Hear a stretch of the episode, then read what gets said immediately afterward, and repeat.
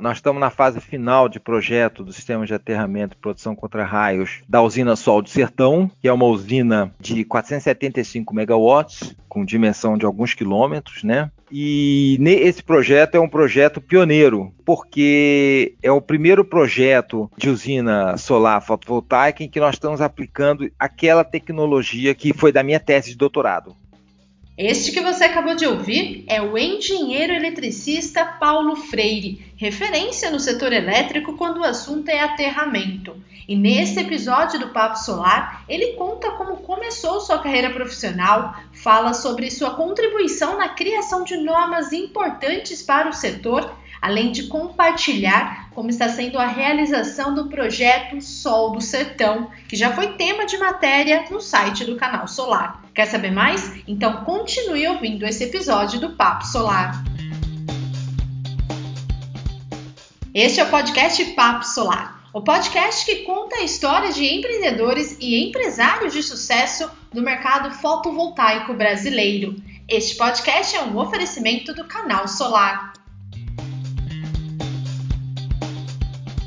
Sou Paulo Freire, meu pai também é Paulo Freire, né? Eu fiz engenharia elétrica por influência do meu pai, também é engenheiro eletricista, mas trabalhou a vida toda em, na área de ferrovia. E eu segui um rumo diferente, me formei em engenharia elétrica em 1978, comecei a trabalhar no setor de consultoria. Em 1980 eu fui para a Internacional de Engenharia, trabalhar no, no, no, na divisão de estudos com o Sérgio Sobral, que era então um dos maiores especialistas no Brasil em aterramento e fui com quem eu me iniciei no, no tema aterramento, né? Em 85 eu saí da IESA, eu voltei para a Monas, onde eu já tinha trabalhado quando era recém-formado, e fui para o grupo que fazia o acompanhamento do projeto de Itaipu, né? Que era o grupo Monasa Temag Pitel, e lá eu trabalhei é, de 85 a 88, eu trabalhei com Daniel Kovaski no comissionamento dos eletrodos de aterramento do sistema de transmissão em corrente contínua de Itaipu. Então, o Sérgio Sobral e o Daniel Kovaski foram meus dois mestres, mentores na área de aterramento, né? E desde então eu tenho trabalhado, trabalhei em outras áreas também, eu fiz um mestrado na área de sistemas de potência, de simulação de compensadores estáticos em programas de estabilidade transitória. Trabalhei também em alguns projetos de redes elétricas, principalmente redes elétricas essenciais, tipo instalações de data center, CPD, esse tipo de coisa, laboratórios também, que sempre tem uma interface grande com a parte de aterramento e proteção contra raios que foi sempre meu tema principal, objeto principal, principal da minha área de interesse. E já estou há 40 anos nessa área. Nossa, interessante o senhor comentar que participou então do projeto Itaipu. Né? Como que foi a sua experiência durante esse processo? Na verdade, a minha geração de engenheiros que formou nessa época de 78, eu conheço boa parte dos meus co colegas trabalhou nesse projeto Itaipu, que era o proje principal projeto na época, né? Então eu como recém-formado trabalhei não só porque a gente o envolvimento não era apenas no projeto de Itaipu, né? Tinha todo o sistema eh, da região sudeste tinha que ser reforçado para receber energia de Itaipu. Então eu trabalhei muito nesse, nesses nos projetos iniciais de reforço do sistema para receber energia de Itaipu. Depois eu fui para a IESA, trabalhei também um pouco na IESA em, com Itaipu e depois em 88 eu voltei a trabalhar com Itaipu agora com Daniel Kovaska na parte de. Então é, Itaipu foi uma escola para boa parte da minha geração de engenheiros. E o senhor comentou da sua educação, né, que você já fez mestrado, mas também sei que o senhor fez doutorado em geociências. Qual foi a motivação final de 2010, como o Daniel Kovaski, que era o, o cara com quem eu trabalhei, que na, nessa área de eletrodo HVDC tinha se aposentado já, né? O, o, Brasil começou a construir o sistema de, do Rio Madeira, né? o complexo do Rio Madeira, de transmissão em corrente contínua, das usinas de Giral e Santo Antônio para a região sudeste, né? É uma linha de corrente contínua de 2.400 quilômetros, 2.000, 2.400 quilômetros por aí. É uma linha muito longa, uma das maiores do mundo. E eu fui convidado pela BB para trabalhar justamente no projeto dos eletrodos, que era o que eu tinha trabalhado em, entre 85 e 88. E eu comecei, eu fazia o meio de campo, eu era, eu era o contato entre a ABB do Brasil e a ABB na Suécia, que estava tocando o projeto efetivamente lá. E eu fazia a parte de levantamentos de campo, coordenei a parte toda de levantamentos de campo, tanto em, em Porto Velho como é, em São Paulo, né, nas duas pontas da linha, né, é, de levantamentos geológicos e geofísicos para o projeto do eletrodo. Eu trabalhei durante uns dois anos aí com geólogos geofísicos e eu enxerguei que eletrodo de aterramento era muito mais geologia e geofísica do que engenharia elétrica. Então eu vi essa. Eu, depois eu fui contratado para trabalhar no projeto é, de Belo Monte, trabalhei então com, no projeto da, do Bipolo 1 de Belo Monte, depois trabalhei no projeto do Bipolo 2 de Belo Monte, trabalhei inclusive com chinês, eu trabalhava direto, eu era subcontratado de uma empresa chinesa que estava tocando esse projeto. E finalmente, depois de desses dois projetos de Belo Monte, eu voltei para o projeto Rio Madeira, porque um dos, um, um dos eletrodos deu problema, não, não deu certo, teve que ser reprojetado e eu fui contratado para fazer o projeto do eletrodo lá do Rio Madeira, do Bipolo 2, que não tinha dado certo, em Porto Velho. Então, eu passei de 2000 a final de 2010 até final de 2018 trabalhando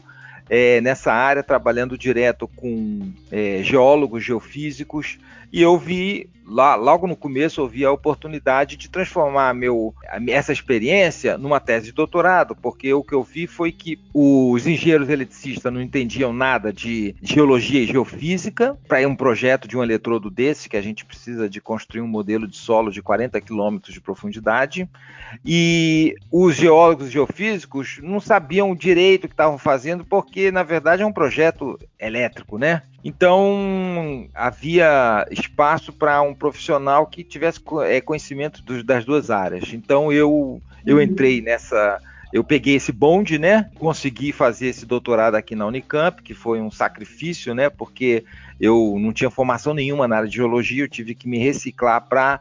Porque eu já entrei numa disputa direto de, do, de doutorado, não foi nem no mestrado, né? Então eu tive que me reciclar, estudei muito e, inclusive, tive a oportunidade de fazer projeto no exterior, dei uma consultoria para proje um projeto no Chile, também de HVDC, é, de eletrodos também. E estou participando até hoje, eu tenho um contrato com a Siemens da Alemanha no projeto Ken Etiópia. Na verdade, eu comecei com esse projeto com uma empresa italiana, com o Chese, como consultor do Chese no, no projeto de, de, aterramento do sistema na Etiópia. Depois eu passei, fui contratado pela Isolux espanhola e depois fui, meu contrato passou para a Alemanha. Então eu trabalhei com Itália, com é, Espanha e Alemanha nesse projeto que está até hoje rolando. Então Nossa. foi uma oportunidade muito boa para mim. E acredito que também acrescentou e muito ao setor elétrico, né? Como o senhor mesmo comentou, fez essa ponte entre os dois, as duas áreas para o mesmo fim. Isso que é o mais interessante. Isso, eu tenho, eu, isso foi interessante porque eu, enfim, eu publiquei vários trabalhos em congressos no Brasil e no, interior, no exterior. Já apresentei trabalhos na África do Sul, em Paris, é, em Washington, São Francisco em Winnipeg, Canadá. Então, sobre sempre sobre esses, é, sobre esses sistemas, né?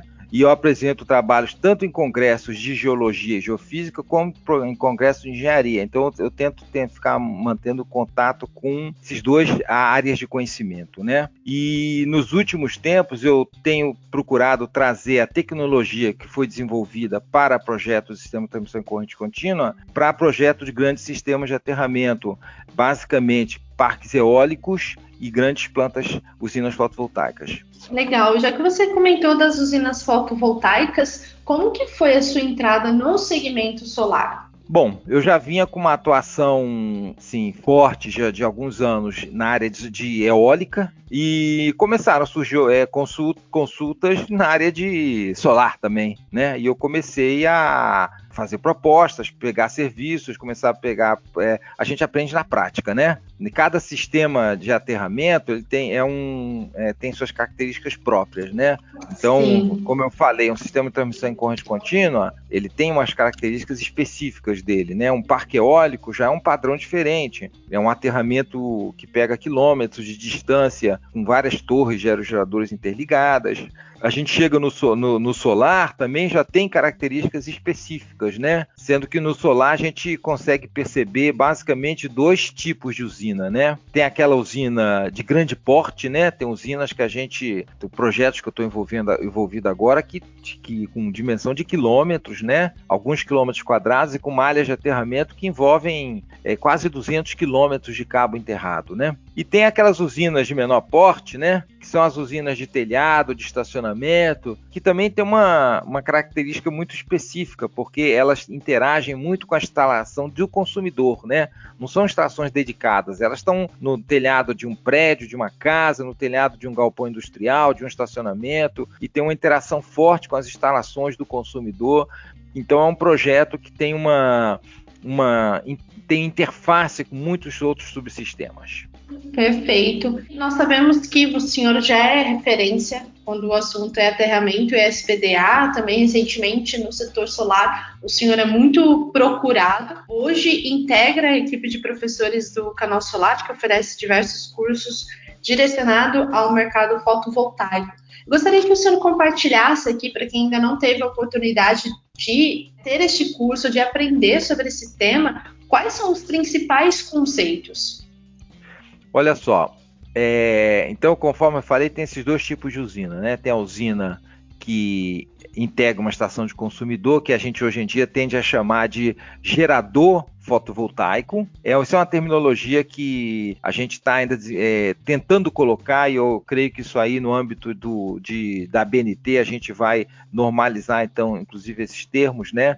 A gente tem a usina fotovoltaica, que é a usina de grande porte, e tem o gerador fotovoltaico, que é aquele gerador que a gente bota no telhado de uma casa, de um galpão, de um estacionamento. Bom, a característica, como eu já falei, do gerador fotovoltaico, né, que é, são as interfaces com instalações assim do consumidor, né, instalações de baixa tensão e média tensão normalmente. É, então é um projeto que exige que a gente olhe a instalação existente e olhe outros subsistemas que não se que não se limitam à própria usina solar, inclusive o SPDA, que é um SPDA da instalação como um todo. A gente não pode pensar em aterramento SPDA só da usina do gerador fotovoltaico, né? Mas tem que pensar no, no, na instalação em onde ele está tá, no telhado de um galpão, de um prédio, tem que olhar o todo. E tem a usina dedicada. A usina dedicada é uma malha de aterramento muito grande, geralmente, né? Mesmo as usinas pequenas, as usinas GD, uma usina de 1 megawatt, já é maior do que a maioria das subestações que tem por aí. E o pessoal tem muito a visão de olhar para uma usina fotovoltaica como se fosse uma grande subestação, e ela não é ela é uma coisa diferente, né? Então isso aí, inclusive, existem normas novas, normas bastante recentes, tanto do I3E americano como da IEC europeia, que estão abordando especificamente essas usinas de maior porte e chamando bastante atenção de que o projeto de aterramento de uma usina de grande porte não é o projeto não é a mesma coisa que projetar um aterramento de uma subestação. Inclusive essa parte de, dos levantamentos de modelagem do solo, é, os levantamentos necessários é, para fazer esse tipo de, de projeto, os softwares para simulação desse sistema de aterramento, são é, a gente passa a lançar mão de recursos bem diferenciados do que a gente usa para projetar, por exemplo, uma subestação. Entendi. O senhor comentou sobre as normas, né? Tem se estudado as normas, ainda não existe é, uma norma que consiga atender todo o mercado fotovoltaico. Eu gostaria de ouvir sua opinião sobre as necessidades do setor solar e como que está o desenvolvimento dessas normas aqui no Brasil. Olha só, primeiro tem, a gente tem que falar de que as normas aqui é, no Brasil é, existe um trabalho muito intenso de, de muitos profissionais que estão envolvidos nos comitês das normas, né, nos comitês, é, basicamente o comitê CB3 da BNT, que é o comitê que trabalha nas normas do setor elétrico, né? Eu faço parte de um, de um subcomitê que trabalha especificamente com normas de aterramento, mas a gente tem interfaces fortes com outros comitês que trabalham com a norma 5410, que é estações elétricas de baixa tensão, 5419, produção contra de casas atmosféricas, 14039, estações elétricas de média tensão e por aí vai. Tem um monte de normas. Então, é um desafio grande para o engenheiro hoje em dia ele fazer um projeto que esteja atualizado com todo o universo de normas que existe, que é um universo bastante grande de, é, de normas que o profissional tem que conhecer. E tem ainda o detalhe que de 5 em 5 anos, mais ou menos, essas normas são revisadas, são atualizadas, principalmente com base em, em, documentações que a gente recebe da IEC, porque as normas brasileiras elas estão alinhadas com as normas IEC, que são as normas internacionais europeias, né? Então, existe um trabalho de atualização constante dessas normas. Especificamente no que diz respeito às usinas fotovoltaicas, as normas são bastante recentes, tanto no Brasil como no exterior. E existe um conceito que a gente tem, assim, até dentro lá dos comitês de normas de maneira geral, que é o seguinte: a norma, para ela se tornar uma norma madura, ela demora alguns anos, né? E ela precisa de algumas revisões, né? A norma, quando ela nasce, uma primeira versão, ela é uma norma, assim, digamos, meio que a gente diz que é jovem, né? E ao longo do tempo, com uma, duas revisões, ela acaba se tornando uma norma madura. As normas do setor solar atualmente são normas jovens, normas que tão, foram elaboradas recentemente e com a experiência a gente acaba vendo que uma coisa ou outra que está na norma precisa ser ajustada. E eu, inclusive, estou publicando um trabalho numa revista, na revista Eletricidade Moderna, exatamente com sugestões de revisão da norma 16690, que é a norma de dimensionamento de usinas fotovoltaicas, né? Com diversas sugestões, especificamente na parte de aterramento, a mais de aterramento, alguma coisa de produção contra as gases atmosféricas também, mas acima de tudo na parte de aterramento. Então, nós temos um trabalho grande pela frente. Eu sou relator de algumas normas novas, né? Eu sou relator é, da norma medição de resultado do solo, que é uma norma que está em vias de ser publicada, já está concluído o trabalho. Eu sou relator de uma, de uma norma de aterramento de linha de transmissão, que também está na fase final de elaboração. E eu sou sou relator da, é, das normas. É, relator é o cara que escreve a norma, né? O, cara, o relator escreve a norma e ele submete ao comitê, e o comitê vai discutindo e o relator vai ajustando o texto de acordo com as opiniões do pessoal. A gente tenta, de maneira geral, trabalhar na base do consenso, né? E aí eu, o, eu tô agora eu tô trabalhando nas normas de aterramento de renováveis, né? Basicamente eólica e solar, que são normas que a gente tem a expectativa de estar publicando no ano que vem. Legal. E como eu sei que o senhor já fez toda uma contextualização de como é o processo de, de uma escrita de uma norma, mas só para a gente entender um pouco mais sobre o andamento de como é feito toda essa ação, o senhor faz então como relator o senhor escreve as sugestões, seria um texto, primeiro texto, a primeira versão, e ele vai sofrendo alteração de acordo com as contribuições. Tem um período para finalizar esse processo, algum limite, ou como que funciona? Bom, primeira coisa, a participação num comitê de norma, um, os comitês são bastante democráticos, qualquer um pode participar. Qualquer profissional que tenha interesse em participar e que tenha uma, acima de tudo, que tenha uma contribuição a dar, ele, tá, ele pode é, se inscrever no, nos comitês, é, apesar de que é, quando, os comite, é, quando as reuniões eram presenciais, ou seja, até antes dessa pandemia aí, as reuniões eram presenciais, é, os, comite, os comitês eram pequenos, né? Porque o pessoal tinha que viajar, nem as reuniões sempre em São Paulo, nem todo mundo tinha facilidade para viajar, então é, os comitês eram pequenos. Agora que com esse negócio de tudo é virtual, né? É, a coisa mudou. A gente tem comitês que tem 50 pessoas. Aí já começa até complicar porque é muita gente dando pitaco, esse tipo de coisa. Mas de maneira geral, então é uma experiência nova, nós estamos nos adaptando a essa nova realidade. Mas o, o, o procedimento de trabalho é como você falou o relator ele escreve um rascunho de norma, é, geralmente pega-se para relator um sujeito que tem experiência naquele tipo de projeto, naquele tipo de instalação, né? Ele escreve com base na experiência dele e com base na experiência dele também de elaboração de norma, né? Porque é, a norma ela tem é um documento que tem uma características assim muito específicas, né?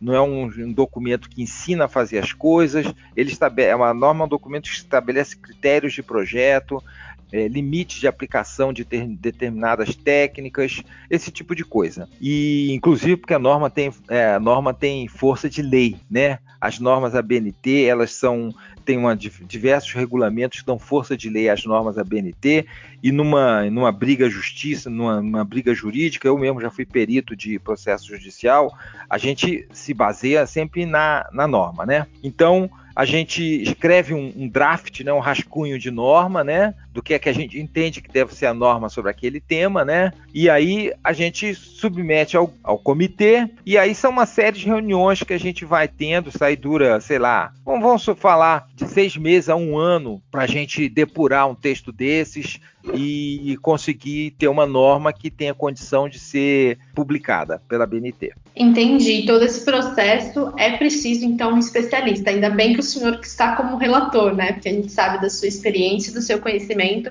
Então, as normas serão bem atendidas, principalmente os profissionais do setor das energias renováveis, né? Até porque ela se aplica, pelo que eu entendi, não só ao segmento solar, mas também ao segmento eólico, acredito também que outras fontes renováveis. Sim, a norma de, de, renováveis, então, basicamente, é uma norma em três partes, né? Vai ter a parte primeiro de eólica, porque conforme eu falei, eólica ela veio antes do solar, né? Ela bom, bombou antes do solar. Então é, é uma tecnologia, digamos, que está mais dominada. E as eólicas também têm um padrão. A eólica não muda muito, né? Sempre são aquele conjunto de torres, não sei o que, ligado para a linha 34,5. Solar não. A solar tem esses diversos tipos de solar. Solar em telhado, em estacionamento, solar em dedicada, GD, grande porte. Então a solar é, ela é a segunda norma que nós vamos trabalhar. E ainda vai ter uma terceira que é usinas hidrelétricas, mas que como é uma tecnologia já bem dominada e apesar de não existir uma norma focada nesse tipo de instalação, e como não ser, não é o, o foco principal hoje em dia dos projetos que estão sendo mais voltados para eólica e solar, né? Então, as usinas hidrelétricas vai ficar por último, a, última parte a ser desenvolvida. Perfeito. Bom, professor, vou usar seu conhecimento aqui. Eu sei que recentemente o senhor também participou de um webinário sobre usinas fotovoltaicas flutuantes. Até mesmo esse webinário acabou se tornando uma matéria no canal Solar. Eu gostaria que o senhor comentasse quais são os principais diferenciais desse tipo de aplicação quanto às usinas solar fotovoltaicas flutuantes. A usina flutuante, né? Ela tá, ela tá, como o nome diz, ela tá flutuando num reservatório, né? Normalmente água doce, mas uhum. existem usinas flutuantes no mar também. No Brasil, elas têm sido implantadas, acima de tudo, em reservatórios de usinas hidrelétricas, né? Porque já existe um, uma subestação, uma linha de transmissão que está chegando lá, então é só pegar essa energia, coloca na joga para a subestação e já tem um sistema de transmissão para distribuir essa energia aí pelo, pelo sistema interligado. Bom, a diferença principal é que o aterramento está dentro d'água, enquanto a, a, uma subestação, uma usina de solo ou mesmo uma usina telhada, estão aterradas no solo, né? Numa malha de aterramento está enterrada no solo. A usina é, flutuante ela está aterrada num, num reservatório, né? Então, a água doce tem uma resistividade muito baixa, né? A, água, a resistividade da água doce é da ordem de 30 ohms metros, né? Se a gente pensar que a resistividade do solo, assim, quando ela é muito boa, ela é 100 ohms metros, mas ela pode ser mil ohms metros, pode ser 10 mil ohms metros. Então a resistividade da água é muito baixa, a condutividade da água é muito boa. Então essa é uma característica da usina solar flutuante. Como a usina solar flutuante está sempre ligada numa infraestrutura em terra, né? O que acontece é que como eu falei, né, tá ligada a, uma, subestação de uma usina hidrelétrica, vamos supor, né, como tá Balbina, é, Sobradinho, tem é, é, Rosana, algumas, alguns projetos já, já, que já estão sendo implantados hoje em dia no Brasil. O que acontece é que na hora que a gente interliga esse aterramento é, que está na água, né, com uma, uma malha de aterramento no solo, qualquer curto-circuito que aconteça lá na subestação vai todo para a usina solar, né? Então esse é um aspecto assim que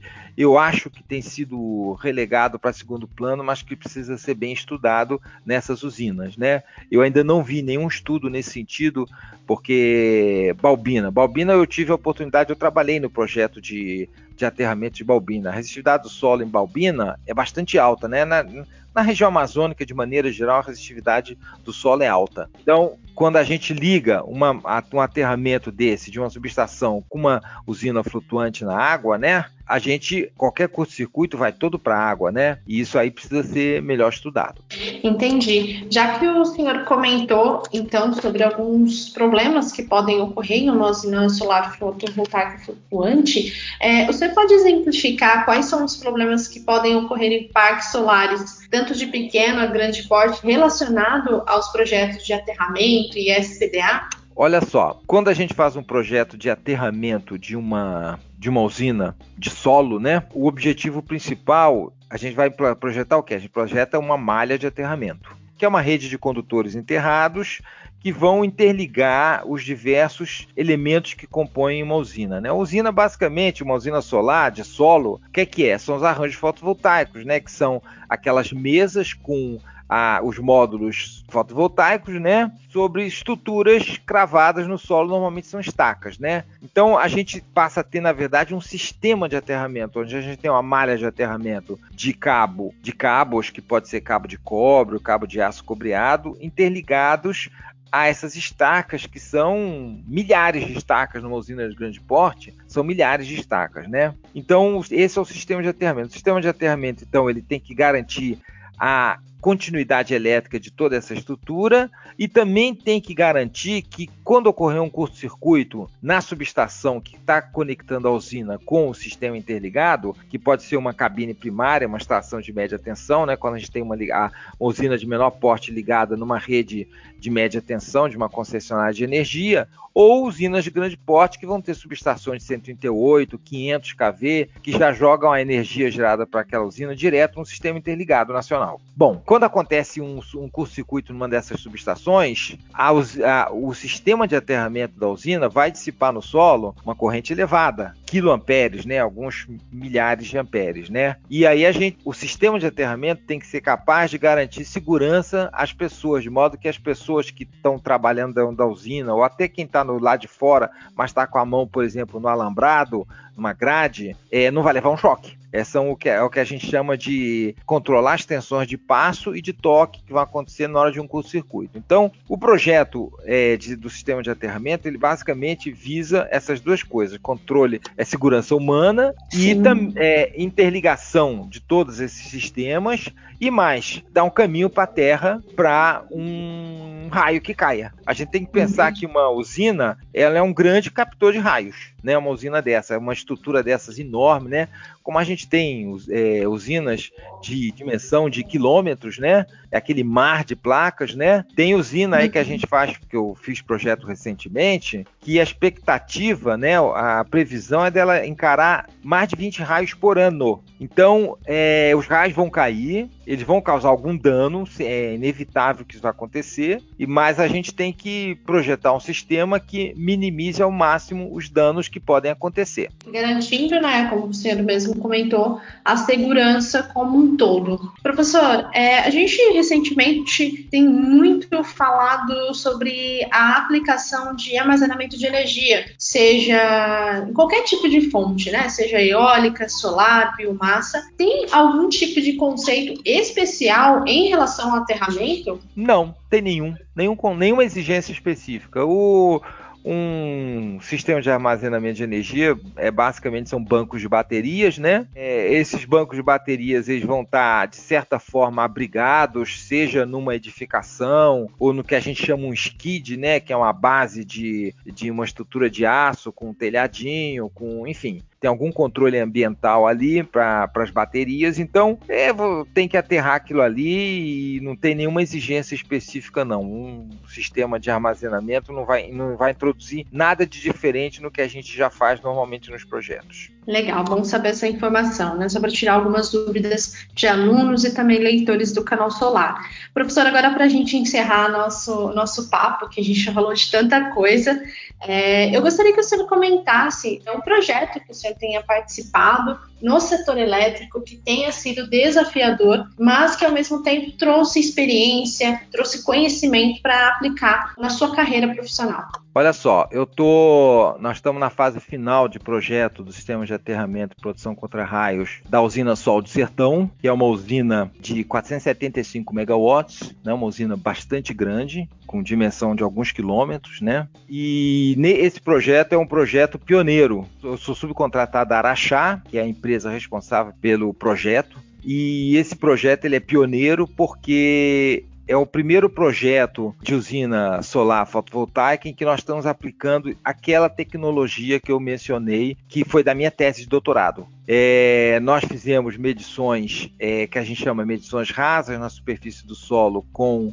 uma, com técnicas que vêm camadas mais rasas do solo, né, com basicamente são que a gente chama as medições Venner, né, que o setor elétrico está tá bem acostumado a fazer, mas fizemos com uma empresa de geofísica, usando equipamentos resistivímetros, que são equipamentos assim específicos para medições assim de geofísica, né, com enfoque bem de geofísica, e fizemos também medições audiomagnetelúricas, que são medições que veem o solo em bastante profundidade. Então a gente fez um modelo de solo com profundidade da ordem de um quilômetro, né, que é compatível com a dimensão dessa, de uma usina, né? Dessa usina que tem, sei lá, coisa da ordem de um quilômetro e meio por três quilômetros, deve ser algo, algo desse tipo. Então a gente foi um, é, um, é um projeto pioneiro no Brasil e provavelmente no mundo com um modelo de solo assim com esse nível de sofisticação de com esse usando essa tecnologia que é uma tecnologia que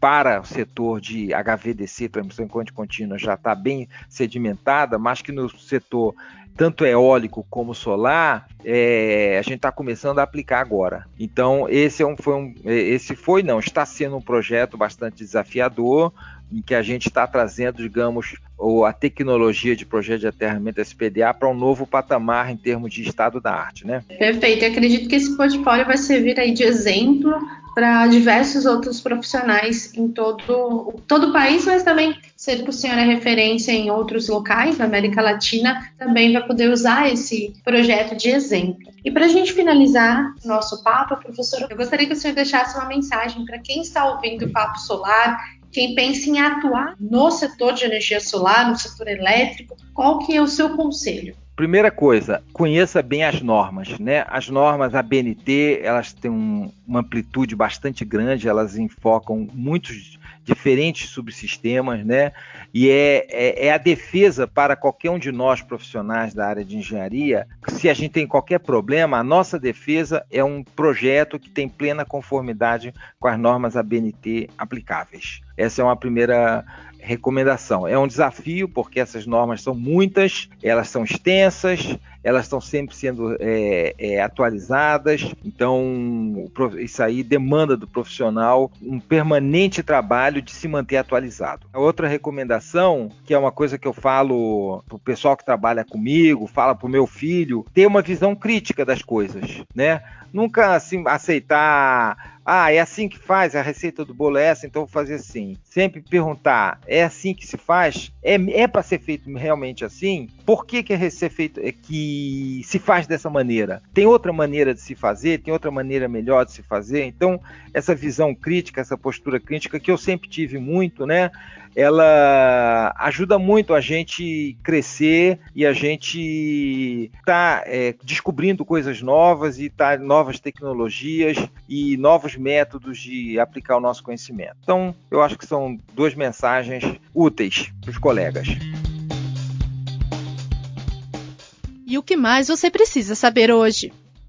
Alta no preço do frete internacional impacta mercado fotovoltaico. A partir de 2021, Ipiranga vai operar com energia solar em cinco estados. E mais, quais as habilitações necessárias para pilotar um drone? Confira essas e outras notícias em canalsolar.com.br. Não deixe também de se inscrever no nosso curso Energia Solar Módulo Comercial e Vendas, que acontece online e ao vivo nesta sexta-feira. Para mais informações, acesse nosso site este foi o Papo Solar, o podcast mais importante do setor de energia solar. Semana que vem tem muito mais. Até lá!